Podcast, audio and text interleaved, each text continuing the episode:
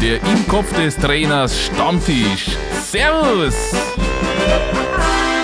Hallo und herzlich willkommen zu einer neuen Ausgabe von Im Kopf des Trainers mit einer besonderen Episode, denn mit Peter Neururer hat alles angefangen in diesem Podcast. Er war im Mai 2020 als allererster Interviewpartner zu Gast bei Im Kopf des Trainers.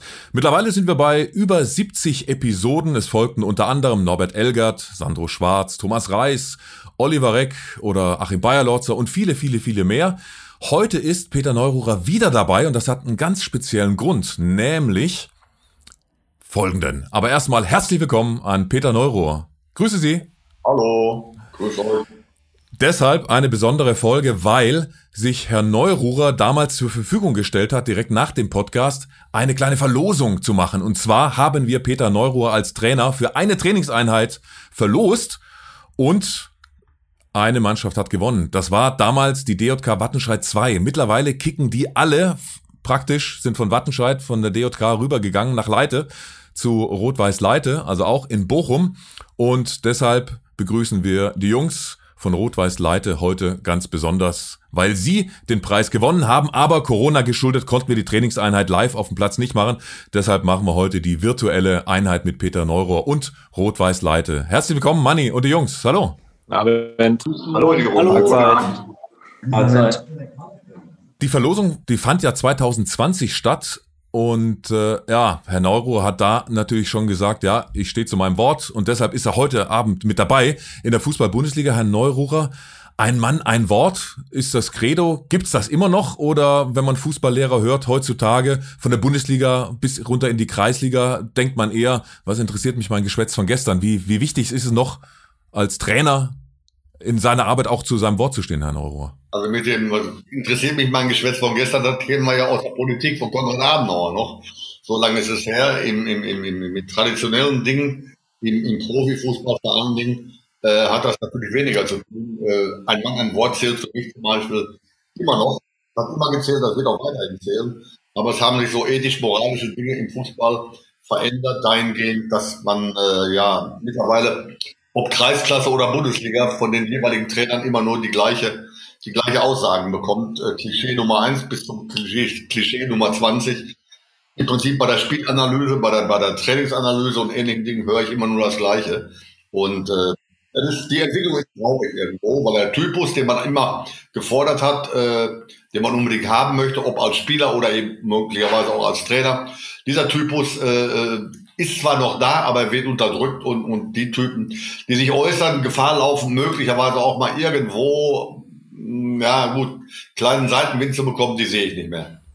Konnten Sie das, als Sie Trainer waren, in den Vereinen ein bisschen verändern, dass Sie da Einfluss genommen haben und gesagt haben, hier Spieler, sag doch einfach mal die Wahrheit und hau jetzt nicht die Floskeln äh, raus nach dem Spiel oder nach dem Training? Ja, die Wahrheit sollte ich eigentlich immer sagen, grundsätzlich. Ne? Nur ab und zu ist die Wahrheit natürlich auch dem Spieler gegenüber äh, nicht ganz so angenehm ne? und ist nicht unbedingt äh, konstruktiv für die weitere Zusammenarbeit.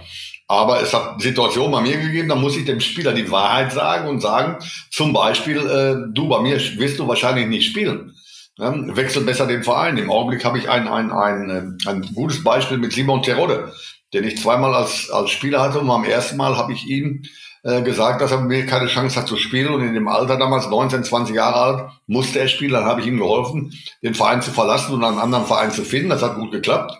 Und das hat natürlich anfangs verdammt wehgetan für den Spieler. Aber ein Mann, ein Wort. Äh, äh, Im Nachhinein hat er es verstanden. Im Nachhinein wusste er auch, dass diese Maßnahme richtig war. Und demzufolge konnte ich ihn dann irgendwo mal nach zig Jahren äh, zum VfL Bochum holen, obwohl ich ihn vorher irgendwo mal aussortiert habe.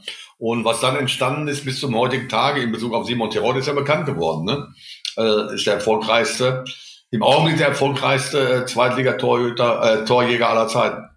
Ja, was ist da so der Unterschied zwischen zweite und erste Liga? Weil in der zweiten Liga trifft er, wie er will. Da, egal in welchem Verein, knipst er, knipst er, knipst er. Und in der ersten Liga, als er es probiert hat, hat das nicht wirklich geklappt. Ja, das, das muss man so sehen, von außen drauf guckend. Äh, aber es ist nicht der Fall. Das, das, das Faktum stimmt, aber die Entwicklung ist eine andere. Äh, Simon Terodde hat mehrere Vereine, äh, nehmen wir Stuttgart, nehmen wir 1. FC Köln, alleine. VfL Bochum ist ja dann vorher transferiert worden, was traurig war. aber nach oben geschossen. Und äh, wenn er mit irgendeiner Mannschaft nach oben gekommen ist und dann in der ersten Liga angekommen ist, hat der jeweilige Verein eine andere Struktur spielen lassen. Und Simon Terodde war nicht mehr in der Lage, seine Qualitäten der Mannschaft eins zu eins eben zur Verfügung zu stellen. Ob es in Stuttgart war oder beim 1. FC Köln war, er hat dann in der ersten Liga kurzfristig auch gespielt. Aber die gesamte Spielstruktur sah plötzlich komplett anders aus. Und äh, Simon kam nicht mehr in die Situation, in der er seine Fähigkeiten zu 100 Prozent ausspielen konnte. Wenn Simon Tirode, habe ich mal gesagt, zum Beispiel äh, Backup beim FC Bayern München wäre oder im Sturmzentrum bei Bayern München spielen würde, würde er genau die 20 Tore machen, die er, oder die 20, 25 Tore machen, die er jetzt auch bei dem jeweiligen Zweitligisten seit Jahren immer wieder gemacht hat. Rot-Weiß Leite hat Sie gewonnen, den Talk heute Abend hier auf Zoom. Wenn man auf die Webseite von Rot-Weiß Leite geht, dann sieht man gleich auf der Startseite, das erste Bild, das man sieht, ist Rote Erde, der Ascheplatz. Herr Neurohr, was ist Ihre spontan erste Erinnerung, wenn Sie an Rote Erde, an die alten Ascheplätze denken? Ja, habe ich ja selbst erlebt. Äh, die rechte und die linke Arschbacke total aufgerissen. Dann hat man sich dann ins Bett gelebt, vorher die Kleber abgemacht, die wieder aufgerissen, am nächsten Morgen aufgestanden und wiederum alles abgerissen und äh, es triefte. Es triefte, es war fürchterlich. Dann gab es die Sprühverbände, die man drauf gemacht hat, aber irgendwann mussten sie auch wieder ab und so weiter. Es war Wahnsinn. Aber es war normal in der, in der, in der, im Amateurbereich bis hin teilweise auch, ich habe im Profibereich selbst äh, bei einigen Vereinen noch notgedrungen auf, auf Ascheplätzen teilweise trainieren müssen, wenn die Rasenbedingungen äh, äh, es nicht zugelassen haben. Äh, ob es bei Schalke war, bei Alemannia Aachen war, bei Rot-Weiß Essen war, da kam das noch vor. Heutzutage gibt es das nicht mehr. Hat ja jeder Verein in der ersten oder zweiten Bundesliga temperierte, also beheizte Rasenplätze zum Training. Die haben Ausweichmöglichkeiten. Also das ist heute nicht mehr gegeben, aber früher war es gang und gäbe. Wir haben, wir haben trainiert äh, im Amateurbereich. Ich habe in, der, in der dritten Liga gespielt. Bis auf wenige Vereine äh, haben wir auf Asche trainiert. Und sonntags sind wir dann auf den normalen Rasenplatz gegangen. Aber in der Woche war der Rasenplatz für uns im Trainingsbetrieb total, total tabu. Wäre das als Strafeinheit in Anführungsstrichen heute noch vorstellbar, dass man mit einer Bundesligamannschaft für eine Einheit mal auf, äh, auf die Asche geht oder wäre der Aufschrei einfach zu groß? Um Gottes Willen, das geht ja gar nicht mehr. Versicherungstechnisch alleine nicht. Man stellt sich vor, ein Bundesligaspieler äh, müsste auf Asche trainieren, müsste mal irgendwo Sliding Technik machen und äh, verletzt sich dadurch bedingt, wodurch auch immer. Ne? Das ist überhaupt nicht möglich. Da werden zu große Zahlen umgesetzt. Äh, ist traurig. Irgendwo ist es traurig. Der, ursprüngliche Fußball findet da eben statt. Der findet nicht statt auf Teppichen und findet nicht statt in, auf klimatisierten äh, Anlagen und, und, und auf Rasen mit Rasenheizung. Der ursprüngliche Fußball, ja, der ist eben auf Asche oder eben auf schlechteren Plätzen. Da ist es auch wesentlich wichtiger, dass man da Techniken beherrscht und dass man da eine richtige Einstellung zum Sport hat. Eine Einstellung, die im Bundesliga-Bereich, im Profibereich natürlich eine ganz andere ist, eine ganz andere Basis da ist. Kevin Braugmann ist der Captain von Rot-Weiß Leite. Manni, dein Spitzname. Warum tut ihr euch das an, auf Asche zu kicken? Ja, äh, also wir sind eigentlich eine Mannschaft, wir spielen schon wirklich seit der, seit der Minikicker zusammen, ähm, haben dann bis in den Seniorenbereich in Leite gespielt auf Asche, also sind quasi da groß geworden. Ähm, waren ja, hatten jetzt so eine Übergangsphase von drei, vier Jahren, die wir bei DJK waren, wo wir mal ein bisschen was anderes ausprobieren wollten. Und äh, jetzt wollen wir eigentlich den Verein, der ist so ein bisschen runtergegangen. Wir haben auch mit Leiter in der Landesliga gespielt, also relativ hoch mit dem Aschenplatz. Der ist aber runtergegangen jetzt bis in die Kreisliga B. Und wir sind jetzt alle schon in einem Alter, sage ich jetzt mal, wo wir nicht mehr ganz so viele Jahre haben. Aber wir wollten gerne den Verein nochmal wieder nach oben bringen, zumindest Richtung Bezirksliga. Okay, ehrgeiziges Ziel. In wie vielen Jahren wollt ihr in der Bezirksliga sein? Ja, ich sage jetzt mal so, mit der Perspektive des Kunstrasenplatzes ähm, ergeben sich natürlich auch komplett, äh, komplett neue Perspektiven. Ähm, im, und im Schatten des Loheide-Stadions äh, lässt sich auch ganz gut spielen, sage ich mal. Also ihr spielt jetzt Kreisliga B, das heißt zweimal aufsteigen, um in der Bezirksliga zu spielen. Euer genau. ehrgeiziges Ziel, ja sind wir auch schon richtig drin. Ihr habt mir im Vorfeld ein paar Fragen geschickt, äh, die an Herrn Neurohr gerichtet waren. Drei habe ich mir mal für den Einstieg rausgepickt. Und zwar René Lorenz wollte wissen, gerne von Herrn Neururer, wie würden Sie sich selbst als Trainertyp beschreiben? Ich kann mich nicht beschreiben. Fragt Spieler nach. Ich habe äh, 619 Spiele gemacht im bezahlten Fußball. Da gibt es nicht ganz so viele Trainer, die, die auf diese Anzahl von Spielen kommen. Äh, ich habe aber 15 Vereine dafür gebraucht. Beim VfL Bochum war ich zweimal und bei Hannover 96 war ich zweimal. Äh, also habe ich eine reichliche Anzahl von, Spiel, äh, von Spielern A kennengelernt und B auch äh, eine reichliche Anzahl von Vereinen kennengelernt. Äh, der, der, der Trainertyp von mir, was ich davon gehört habe, ist der, dass ich äh, grundsätzlich immer authentisch war, dass ich grundsätzlich ähm, gut, wenn es gut läuft, bist du immer der große Motivator und immer der große Psychologe. Und wenn es schlecht läuft, beim gleichen Verein möglicherweise, dann bist du eben der Scharlatan. Das ist aber bei allen Trainern dieser Welt so. Ich bin jemand, der äh, auf, das glaubt man nicht, auf totale Disziplin setzt. Äh, innerhalb des Trainingsbetriebes, innerhalb des Wettkampfes, innerhalb der, der, der, der, der, der Bundesliga-Saison, der Saison schlechthin, äh, der auf Kleinigkeiten achtet, der sehr akribisch versucht vorzugehen aber jemand, der, äh, so wie ich gehört habe, äh, sehr respektvoll mit den Spielern umgeht. Bei mir gibt's äh, natürlich auch Beschimpfungen, aber andere Art. Äh, da haben wir ja irgendwo mal im lustigen Bereich mit Hammerwerfer, Muscheltaucher, Vollfriseur, Friseuren äh, als, als Schimpfworte äh, äh, agiert, weil ich äh, so die Vulgärsprache nicht so ganz gut finde. Ne? Das, äh, von, vom Auftreten her bin ich ein, ein, ein ja, bestimmender Demokrat, sagen wir mal so beziehe die Spieler grundsätzlich mit ein, aber letztendlich habe ich das Sagen. Das wissen die Spieler auch, das merken die Spieler auch, aber die Spieler wissen auch, dass ich äh, aus alter Schule kommt, äh, nicht nach dem Prinzip äh, arbeite, äh, alle werden gleich behandelt. Nein, mit Sicherheit nicht. Alle werden mit gleichem Respekt behandelt, ja. Alle werden gleich fair und ehrlich behandelt, auch ja. Aber ansonsten gibt es im Fußball, egal in welcher Liga, irgendwelche Dinge, die muss man berücksichtigen dahingehend, dass man sagen muss, wenn ein Spieler X, Y, Z, der schon was geleistet hat, hat er natürlich einen gewissen Vorsprung auf verschiedenen Ebenen mit jemandem, der gerade aus der Jugend kommt. Es gibt im Fußball leider im Augenblick nicht mehr ganz so viele, aber es gibt auch Lehrlinge, es gibt jemand, der die Bundesliga oder die zweite Liga oder den Profifußball erst lernen muss, weil er eben aus der Jugend rauskommt oder aus dem Amateurbereich kommt und dann in eine ganz andere Szene anzutreten hat. Und es gibt welche, die schon gestanden sind. Und wenn ich da davon reden sollte, dass die alle gleich behandelt werden würden, dann würde ich mit Sicherheit irgendwas falsch machen. Nochmal, gleich behandelt im Sinne der Gerechtigkeit, ja, aber nicht in anderen Bereichen. Zwei Stichworte, die Sie gerade in Ihrer Antwort genannt haben, waren Disziplin und alte Schule. Beim Stichwort Disziplin fällt mir automatisch das ein, was Sie eben in den ersten Folgen ähm, bei Im Kopf des Trainers erzählt haben. Zum Beispiel eine Anekdote mit Wolfram Wutke, der in einer Trainingseinheit drei Kilo abgenommen hat, weil er eben noch eine Trainingseinheit nachholen musste, die die anderen noch nicht hatten. Wie genau die Anekdote aussah, gibt's in den ersten drei Folgen zu hören bei Im Kopf des Trainers. Und das andere Stichwort alte Schule. Da passt nämlich die nächste Frage von Björn Philipp wunderbar dazu. Sie sagen, Sie sind äh, ja von der alten Schule. Jetzt die neue Schule, die ähm, bildet Begriffe wie Schienenspieler und diametral abkippender Sechser. Und Björn Philipp würde gerne wissen, ja, früher gab es solche Begriffe nicht und Fußball hat auch funktioniert. Wie stehen Sie zu solchen Begriffen? Früher gab es diese Begriffe auch, aber die hat jeder Schwachomat nur benutzt. Nein? Und äh, äh, wenn ich wenn ich heute zum Beispiel teilweise höre, nicht alle sind so, keine Frage.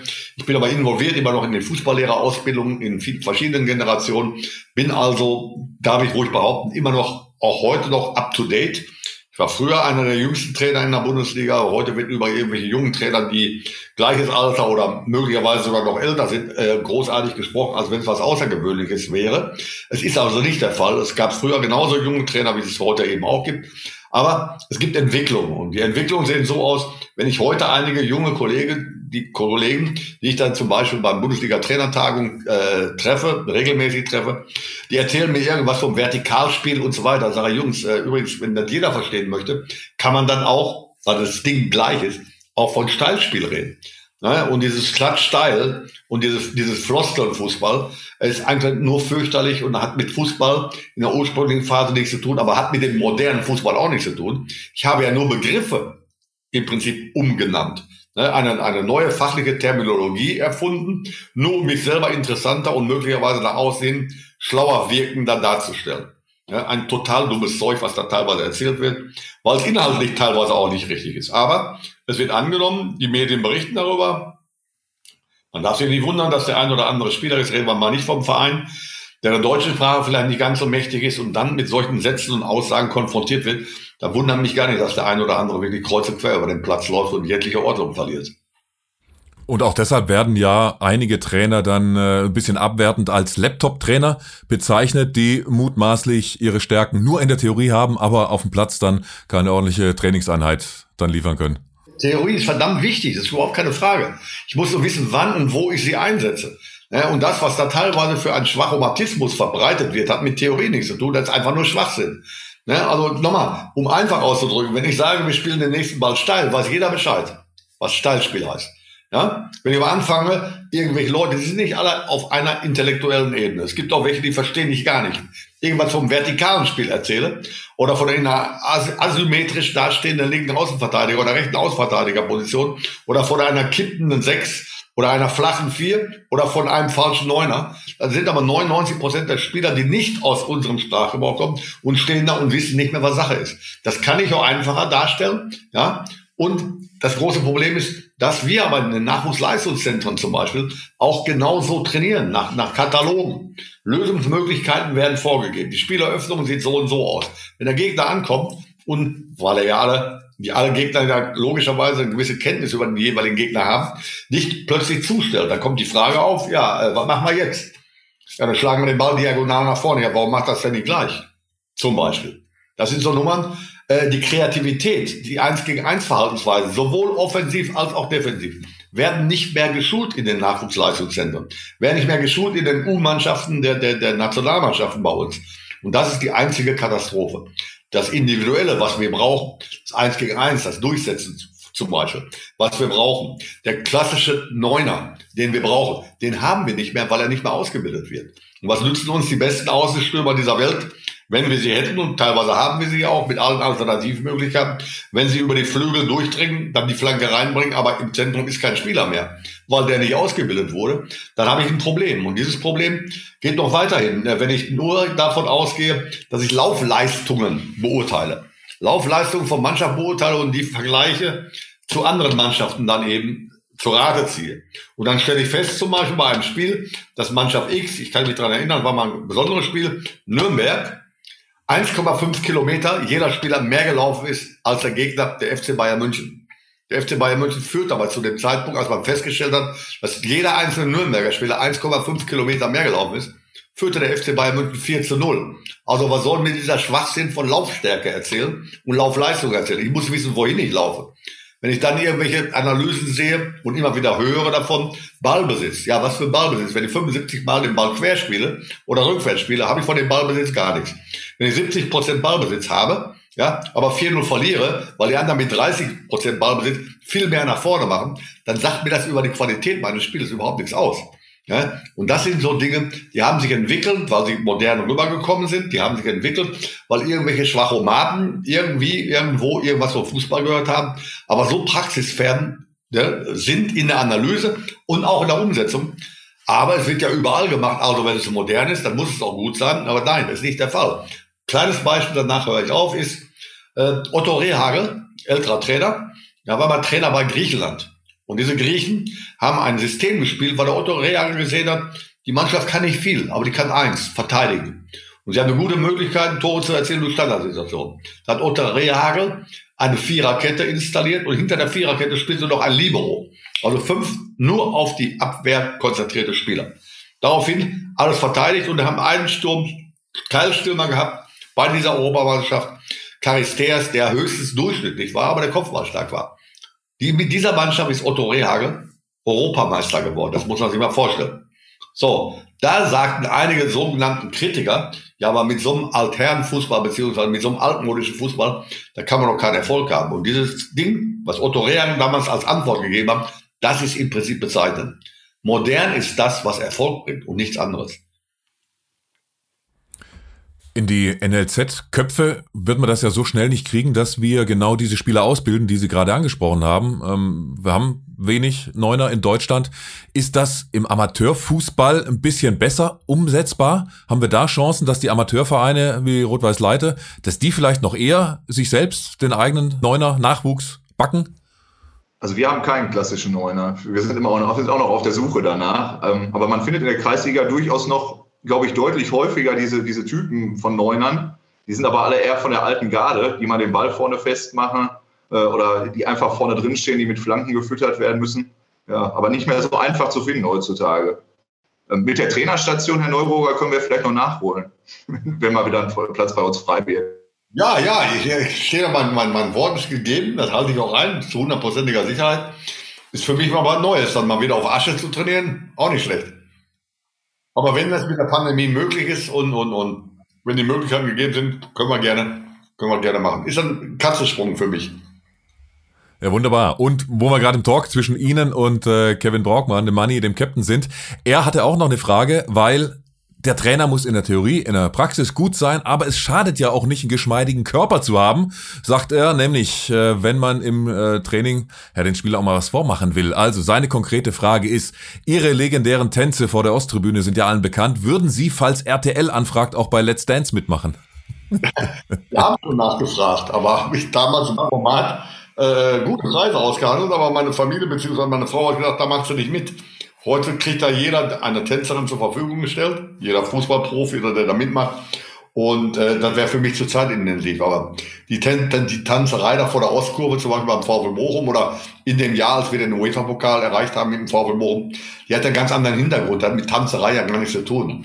Ich hätte in der Situation damals, wenn ich mit meinen Gedanken von heute die Sache betrachte, es genau nochmal so gemacht. Aber im Nachhinein, äh, die Wirkung, die das Ganze hatte, dann würde ich sein lassen. Das hatte nichts mit Tanzen zu tun, sondern das war eigentlich eine deeskalierende äh, Handlung von mir, die ich da vorgetragen habe. Warum würde es sein lassen heutzutage?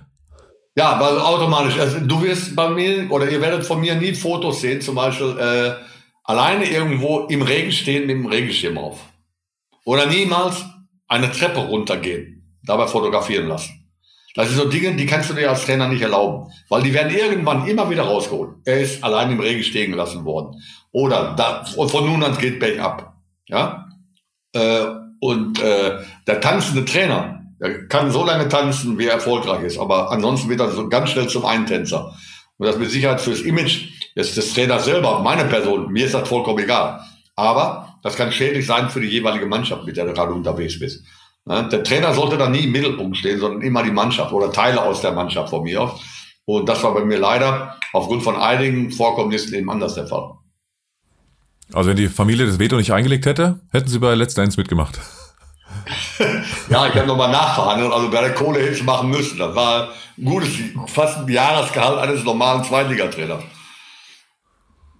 Also so geschmeidig in der Hüfte sind sie noch. Ja, natürlich. Richtig? Ja, ja, ja. Bei 5 gegen 2 mache ich übrigens immer noch mit, ne, bei, den, bei den Profis, bei den Spielern. Ja? Können wir dann Leiter mal machen, obwohl ich habe noch Jahre noch auf Asche kein 5 gegen 2 mehr gespielt, aber 5 gegen 2, dann äh, können wir noch einen ausspielen. Und welchen Tanz ad hoc könnten Sie aufs Parkett legen, wo Sie den Grundschritt auf jeden Fall noch wissen? Ja, ich kenne jeden Grundschritt. Also Fred ist der für Arme. Ne? Aber ich werde mit Sicherheit nicht mehr tanzen. Okay, wunderbar. Ja, Männer, dann gehen wir rein in die offene Frage- und Diskussionsrunde. Schießt los. Ähm, Sie sind ja als Trainer weiter rumgekommen, so wie man alles so weiß. Äh, wir wollten gerne mal wissen, äh, warum es bei Ihnen nicht äh, für den Profifußball gereicht hat. Als Spieler, als aktiver Spieler. Als Spieler hat es bei mir nur gereicht für die dritte Liga hier in Deutschland. Ich war ein halbes Jahr in der USA, in der Profiliga. Äh, für mehr hat es nicht gereicht, weil ich mit 17 äh, wollte ich damals der jüngste deutsche Profi werden war 1973, 74, da gab es eine zweite Liga Nord. Da gab es einen Verein, DJK Gütersloh, bei dem ich Probetraining gemacht habe. Kali Feldkamp war Trainer und habe auch äh, erfolgreich abgeschnitten, wollte den Vertrag unterschreiben, habe den Vertrag unterschrieben, aber habe mich dann im letzten Training vor meinem ersten Spiel so schwer verletzt, dass ich drei Jahre lang nur an Krücken gegangen bin. Und da war es vorbei mit Fußball. Dann habe ich äh, noch irgendwo es geschafft, wie gesagt, in die dritte Liga mich zurückzukämpfen. Mehr war nicht mehr drin. Und, und dann, als ich dann äh, mit meinem Studien, mehrere Studiengänge angefangen habe zu studieren, habe ich mit 26 nochmal ein Vertragsangebot aus der zweiten Liga bekommen.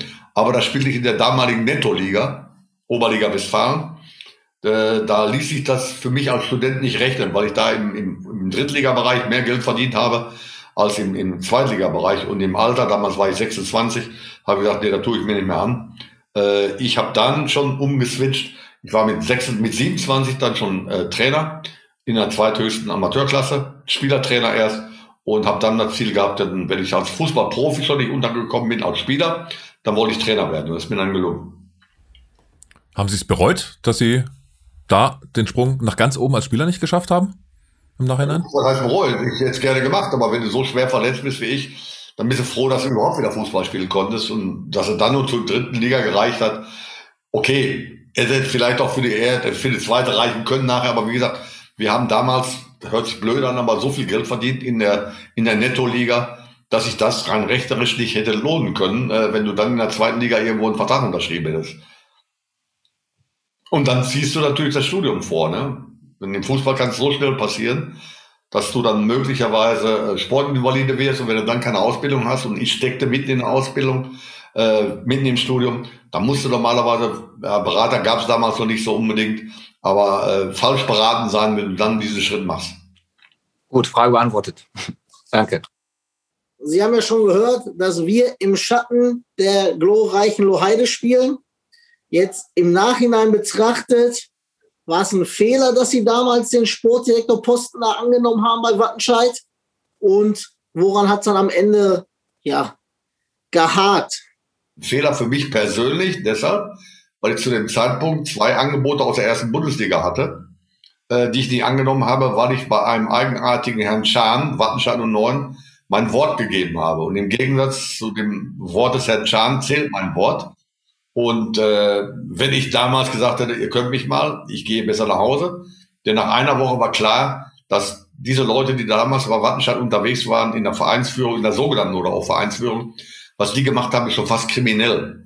Und äh, wir waren der Trainer, überragender Trainer übrigens, mit Faratoku. Äh, wir waren nicht mehr in der Lage, den Verein zu retten. Dahingehend, äh, die Insolvenz wurde eingeläutet und spätestens da habe ich gesagt, das macht keinen Sinn, mal hier überhaupt was zu machen. Also wir sind angestellt oder wir sind angefangen unter Voraussetzungen, äh, die man uns erzählt hat, die von hinten bis vorne gar nicht stimmten. Nach einer Woche wusste ich, was da in Wirklichkeit in Wattenscheid passiert ist. Die Endkonsequenz hat ja jeder mitbekommen in der Öffentlichkeit. Aber man hat mich geholt, äh, der Aufsichtsrat, Jupp Schlusenberg und, und Hans Moosbacher von Stölting, die wir auch auf Brust getragen haben, äh, haben mich geholt in Verbindung mit diesem Herrn Chan, der mittlerweile ja, warum auch immer, ist auch bekannt, berechtigterweise im Gefängnis sitzt. Ne, hat auch Gründe. Der hat uns erzählt, also mit dem Konzept, mit Neurohr, mit den Ideen, die ich dem Verein vorgetragen habe, sind wir in zwei, drei Jahren wieder in der zweiten Liga. Zweite Liga. Wir waren im Abschiedskampf in der Regionalliga, darf man nicht vergessen. Und äh, hat das äh, in Zahlen auch der Mitgliedschaft, ja, genau in der Woche, in der ich dann eingestellt wurde für Wattenscheid, auch so vermittelt. Alle Zahlen werden in Ordnung, der Verein ist im Prinzip gut aufgestellt und so weiter. Die nächste Saison ist bereits durchfinanziert. Und eine Woche später habe ich festgestellt, nicht nur die nächste Saison ist nicht durchfinanziert, sondern die Spieler haben teilweise ein halbes Jahr überhaupt kein Gehalt bekommen. Kein Gehalt bekommen, Mitarbeiter kein Gehalt bekommen. Wir haben Rechnungen nicht bezahlt bei verschiedenen Firmen, so dass normalerweise die Gefahr gelaufen ist, dass man den Betrieb sofort einstellen musste. Und dann darüber hinaus ist noch der Chan dann eben wortbrüchig geworden. Da kam noch dazu. Und schon ging es nicht mehr weiter. Von daher war es dann natürlich eine, eine, eine Stelle bei Wattenscheid und Neuen, eigentlich hörte sich das sehr intensiv und sehr, sehr gut an. Auch interessant, so hätte ich es nicht gemacht. Aber nach einer Woche hätte ich normalerweise die Brocken hinschmeißen müssen und sagen, nee, ich kann die Staatsanwaltschaft anrufen, das wäre eine Möglichkeit gewesen. Aber das wollte ich auch nicht machen. Aber hier ganz schnell weg. Aber ich habe mein Wort gegeben und von daher war ich dann nachher letztendlich auch der Mittelleidtragende. Aber am schlimmsten war es eigentlich für die Fans von Wattenscheid, nicht für mich. Ne? Äh, die sind betrogen worden durch diesen Herrn Schahn, wie ich es im Profifußball noch nie erlebt habe. Es war unvorstellbar. Okay, vielen Dank. Wir würden gerne wissen, ob es nochmal möglich wäre, äh, dass Sie irgendwo nochmal Trainer werden. Und falls ja, wo? Inland, Ausland, Kreisliga B, Asche, Rasen? Also Rennland, Rasen gehen wir mal von aus. tue ich mir die Asche nicht unbedingt mehr an. Denn einige Dinge haben wir gerade gesagt, äh, wenn du körperlich fit bist, bin ich glücklicherweise, willst du auch noch mitmachen. Mit der Asche, da muss ich sein. Ähm, außerdem muss ich mal vorwegschicken, der Trainer, das Trainerdasein in der Kreisklasse oder im Amateurbereich ist ungefähr 20 mal schwerer als der Trainerbereich in der Bundesliga. Er wird nur nicht so von außen hin betrachtet. Aber die Arbeit eines Trainers im Amateurbereich ist tausendmal schwerer. Das nur dazu. Und da habe ich ehrlich gesagt keine Lust mehr zu. Ich habe ganz klar gesagt, äh, dass ich in Deutschland keinen Trainer mehr mache, auf keinen Fall. Das hat mehrere Gründe. Ich mache da nur Aussagen, äh, Ausnahmen im Falle das bei Schalke 04 und beim 1. FC Köln. Sonst würde ich keinen Verein mehr machen. Ich möchte meine, meine Heimat nicht mehr verlassen, mein Wohnort nicht mehr verlassen. Und äh, es hat andere Gründe mit Hintergründe, die im, im, im fußballischen Bereich nicht unbedingt liegen, aber im administrativen Bereich liegen. Äh, ich habe im Augenblick noch einige Nachfragen, regelmäßige Nachfragen aus dem Ausland. Da sage ich aber auch, wie es ist. Ich kann, glücklicherweise kann ich die eine oder andere Fremdsprache. Ich gehe also nicht irgendwo hin, um eine neue Sprache zu lernen. dann müssten die mich schon so mit Geld überzeugen, ja, dass ich sagen müsste, das lohnt sich, meine Heimat zu verlassen. Dann vielleicht. Aber so Nummern wie mit China, mit denen ich mal verhandelt habe und so weiter, die finden mit Sicherheit nicht mehr statt. okay. Die Lebensqualität muss schon stimmen. Wenn da was kommen sollte, ja. Oder ansonsten, wenn es den beiden gerade von mir genannten Vereinen ganz, ganz schlecht geht und die sollten auf die Idee kommen, dann würde ich auch noch Ja sagen. Ansonsten bin Noch ich schlechter? in Wuppertal bin ich jetzt in Wuppertal als Sportvorstand und mal gucken mal, dass wir da den Verein wieder nach oben kriegen. Alles klar. Wenn Sie sagen käuflich sein, wie käuflich muss man denn sein in diesem Fußballbusiness? Was heißt käuflich? Also wir sind Profis, allesamt Profis. Das heißt, wir verdienen mit unserem Hobby, der ja ein Beruf geworden ist, unser Geld. Ja, und, und, wenn ich die Möglichkeit habe zu verhandeln, dann verhandle ich. Und da gibt es einige Summen, bei denen sage ich, das lohnt sich nicht mehr. Und es gibt einige Summen, da kann ich mir das überlegen. Für mich persönlich brauche ich es nicht mehr, aber ich habe Kinder, ich habe einen Enkel, dann würde ich diesen Job nur dann machen, wenn es sich für die auch lohnen wird. Wo wäre denn die Summe bei Borussia Dortmund? In Deutschland mache ich auf keinen Fall. Nur bei Schalke 04 und beim 1. FC Köln. Beim Borussia Dortmund äh, nicht möglich. Der Verein ist großartig, gar keine Frage. Aber ich bin blau-weiß durch und durch. Ob es in Bochum war, ob es auf Schalke war, ob es in Duisburg war. Und von daher, ich habe nichts gegen Borussia Dortmund, um Gottes Willen. Aber äh, wer kein Geld in der Welt, ne, geht nicht, dass ich da Trainer werde. Verstehe ich auch, kann man den Fans gegenüber ja gar nicht vertreten. Trotzdem passiert es immer wieder bei Spielern, bei Trainern, die dann von der, ja, von Schwarz-Gelb zu äh, Königsblau wechseln oder umgekehrt.